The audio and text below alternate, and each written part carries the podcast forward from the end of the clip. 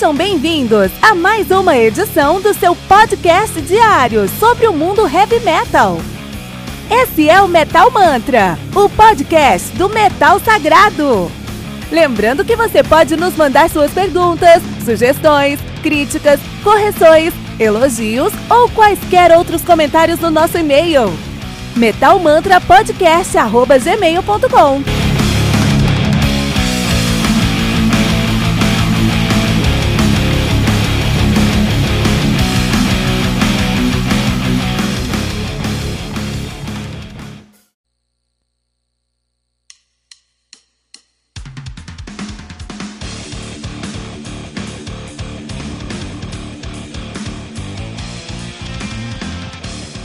No More Hollywood Endings do Battle Beast, álbum lançado no dia 22 de março de 2019 pela Nuclear Blast. Álbum que conta aí, conta aí com 12 músicas, totalizando 53 minutos de play. O Battle Beast, que é uma banda de heavy power metal de Helsinki na Finlândia. Os caras estão nativos desde 2005 e um, um fato muito importante sobre os caras é que em 2000, 2010 eles ganharam a batalha de bandas, o Wacken Open Air 2010 Metal Battle Contest, que é a maior batalha de bandas do mundo, né? Que é lá no Wacken Open Air. Olha aí quanta moral dos caras, né? A banda que aí já tem uma discografia crescendo. Os caras têm cinco álbuns lançados, que é o quinto álbum dos caras, né? Então eles têm aí o Still de 2011, seu debut de 2011, né? Que tinha ali um som muito característico, muito interessante, que merece muito ser ouvido.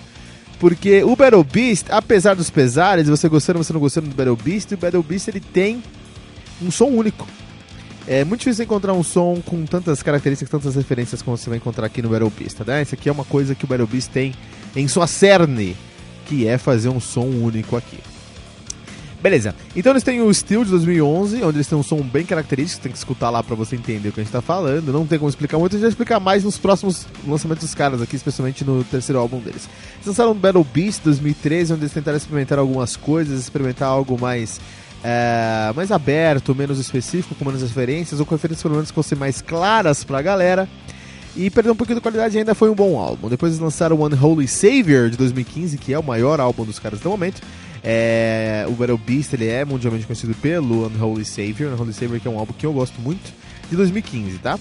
Depois eles tentaram pisar ali num ambiente mais comercial com o Bringer of Pain em 2017 e não tiveram muito sucesso nessa seara. Também foi o primeiro álbum com uma formação nova dos caras, né?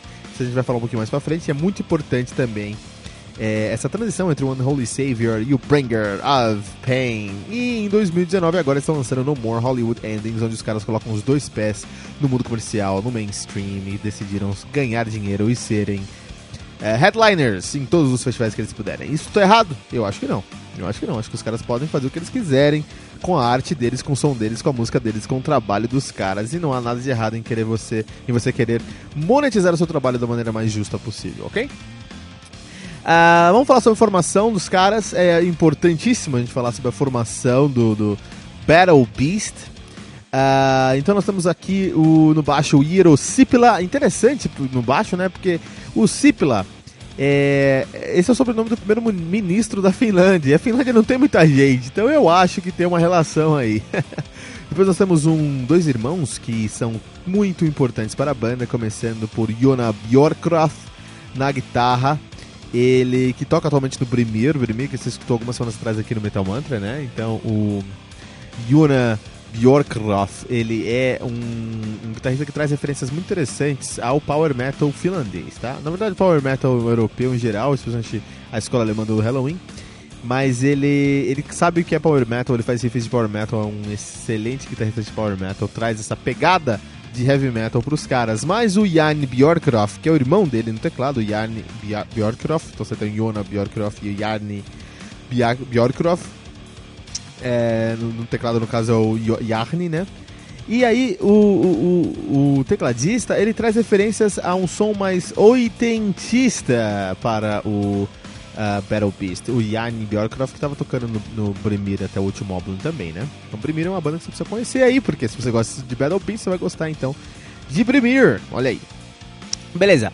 Ah, então você tem uma guitarra bem presente, bem pungente, bem é um som é um, um som bem guitarrocêntrico, mas com teclados que estão no protagonismo desse som aqui. Ele traz um, um teclado que traz que tem uma relevância e um peso muito interessante aí.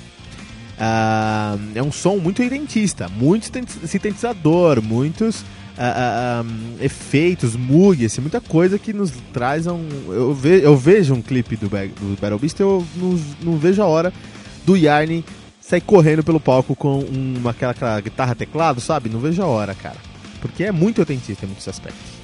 E isso é um dos pontos que eles seguram, que eles vestem a camisa, que eles vão pra frente e falam, ó, a gente faz um metal, power metal, mas tem essa pegadona aqui, essa influenciona de metal oitentista. Tem o Pirivik na bateria, é, Yusu Soino na guitarra. É interessante o Yusu Soino porque ele substituiu um cara que é muito importante para a discussão de hoje.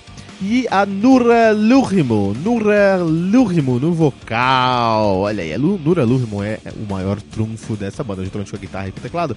É, eu acho que ela tem um peso 2, porque essa menina comeu uma caixa de gilete quando era criança, porque a voz dela é muito rasgada, os, os, os, o, o timbre que ela consegue imprimir no No More Hollywood Endings é, primeiramente, muito, muito. É, é, se destaca da multidão, a gente consegue perceber qual é o som dela. Eu consigo reconhecer a Nura Lurimon num, num, numa playlist cega a, quilômetros de distância, porque a voz dela é muito característica, o timbre dela é muito característico mesmo, tá? E ela também tem muita qualidade vocal, ela sabe do que ela tá fazendo e ela tem ali uma performance incrível enquanto lead singer e também a, a, a, a, líder da banda, né? Do Battle Beast. É, esse é o Battle Beast. Antes da gente falar sobre o No More Hollywood Endings, a gente precisa falar sobre um cara muito importante para essa discussão. E o nome desse cara é Anton Kabanen. Anton Kabanen.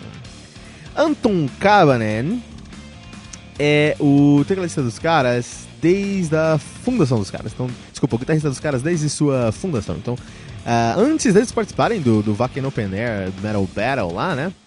Eles já tocavam com Cabanen, ele que tá desde 2005 na banda. Em 2015 ele saiu logo após uh, o lançamento do uh, Unholy Savior. E quando ele saiu, nessa época, 2005 eu já tinha, 2015 eu já tinha uh, podcast de heavy metal, né?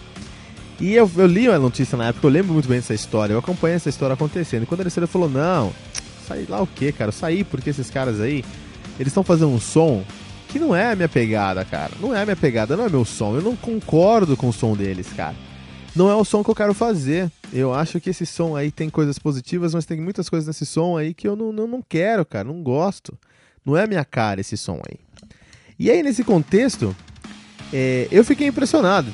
Eu falei, porque geralmente quando o cara sai de uma banda, ele não sai xingando tanto. Mas não, o Anthony Cabaret saiu comendo geral ali passando o rolo, falou, não, quero nem saber, cara. Saber. Só que aí ele saiu do Battle Beast. Em 2017 o Battle Beast lançou o, o Unholy Savior, mas o Cabanen lançou uma sua nova banda, Battle Beast, o Berserker. Olha só, ele saiu de uma banda chamada Battle Beast, essa foi a banda que, ela, que ele formou. Ele criou uma banda chamada Beast in Black.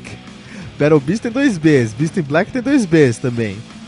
O álbum, o primeiro álbum dos caras é Berserker. Um dos singles do uh, Unholy Sabers, o último álbum do Anthony Cabanen lá no, no Battle Beast, também se chama Berserker.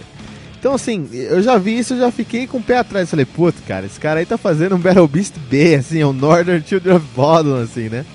Quando eu fui ouvir o Battle Beast, quando fui o Beast in Black, quando fui ouvir o Berserker, é a mesma coisa que o Battle Beast, tirando o vocal rasgado, porque aqui a gente tem um vocalista homem, que tem um vocal mais limpo. Interessante isso, né? Que o mais rasgado tá com a menina, com a Lura, né? Lura. É, mas aí, é, é, ele tem um. Ele, ele, a única diferença é que tem um vocal mais limpo e o teclado não tem tanto protagonismo. Mas tirando isso, é a mesma coisa, o mesmo som.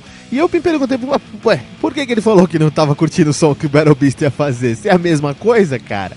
Eu não entendi na época. Na época eu não entendi, mas hoje, 2019, eu consigo entender o que tá acontecendo. Com o lançamento de From Hell With Love, do, do Beast in Black, e o lançamento do No More Hollywood Endings. O Anton Cabanen saiu da banda simplesmente pelo fato uh, do Battle Beast querer assumir uh, descaradamente uma roupagem mais. Uh, uma roupagem mais comercial. O Beast quer ganhar dinheiro. Isso é errado? Eu não acho. Eu não acho que não é nem um pouco errado. Acho que todo mundo pode fazer, mais uma vez, acho que todo mundo pode fazer o que quiser com sua arte para monetizá-la.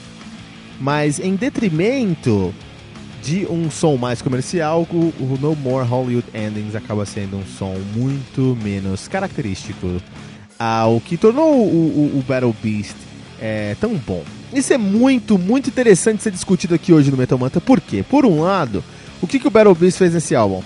Ah, vamos ver nossas críticas aqui e vamos ver o que, que a galera fala que o Battle Beast tem de bom. Ah, a galera fala que, o, que o, o que é bom no Battle Beast aqui é o fato da gente ter um é, riffs cortantes, riffs é, de power metal puro.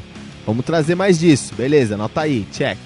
Ah, fala que nossos teclados com influências oitentistas aqui são super é, em voga e trazem um tempero especial. Dá um check aí, coloca aí também.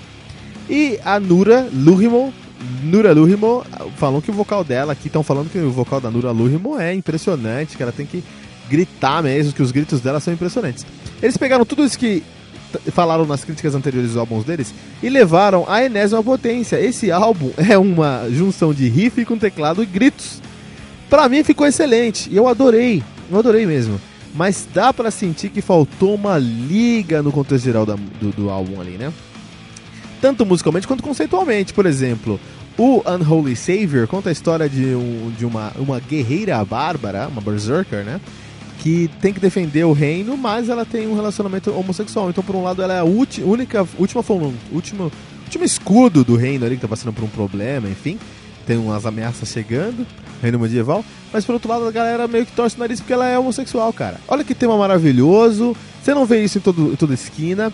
Super, é, super interessante de ser discutido, de ser conversado, de ser ouvido. Eles colocam esse tema na música de uma maneira super natural. Você consegue ouvir o álbum do começo ao fim, entende o que está acontecendo. É, e não dá um peso, sabe? Não é um, um, um, álbum conceitual, não tem narração, é só letra e, e, e riff, e teclado e a Nura gritando na sua orelha, e você fala, puta que sonzeira. Funciona muito bem no Holy Savior. Mas aqui no No More Hollywood Endings, mesmo que haja ali um, um, uma historinha eh, por trás, um conceito mais frágil do que o conceito ali do, do Unholy Savior, é, o que eu já falei algumas vezes aqui, eu não acho que todo álbum é necessariamente obrigado ter um conceito muito forte, mas é uma história, uma narrativa muito forte, mas é legal ter uma jornada ali. Não tem. Não tem no Battle Beast. Então, é, por um lado, eu não acho errado o que eles estão fazendo aqui. Muito pelo contrário, eu adorei esse álbum. Mas a fanbase, e eles estão assumindo, estão encontrando uma nova fanbase. Estão é, no top no top 5 de todas as listas aí, né? Os críticos e os fãs, a, fan, a fanbase não tá, não tá gostando tanto, tá torcendo a, o, o nariz pra esse álbum aqui. Então, é claramente eles estão tentando assumir uma posição maior, escalar a sua, escalar a sua a sua classe social das bandas de heavy metal. Eles querem ser headliners agora. Eu acredito que esse álbum eles têm muita chance disso acontecer. Afinal, um álbum muito competente, com, riff, com riffs estarrecedores e, e gritos maravilhosos da Nura. E um teclado ainda mais protagonista. Mas uh, eles estão fazendo isso e estão deixando de lado ali um pouco da sua da sua fanbase. Então estamos vendo, vamos ver o lançamento de um novo Metallica, um Metallica finlandês com uma vocalista muito, com muito mais atitude que o James Hetfield. Esse aí. Metal, Metal Mantra, Battle Beast, No More, Hollywood Endings.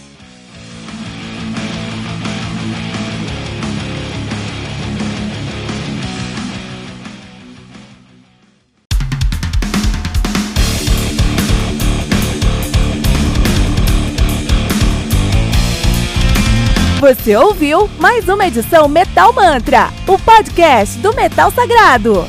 Apresentação: Kilton Fernandes.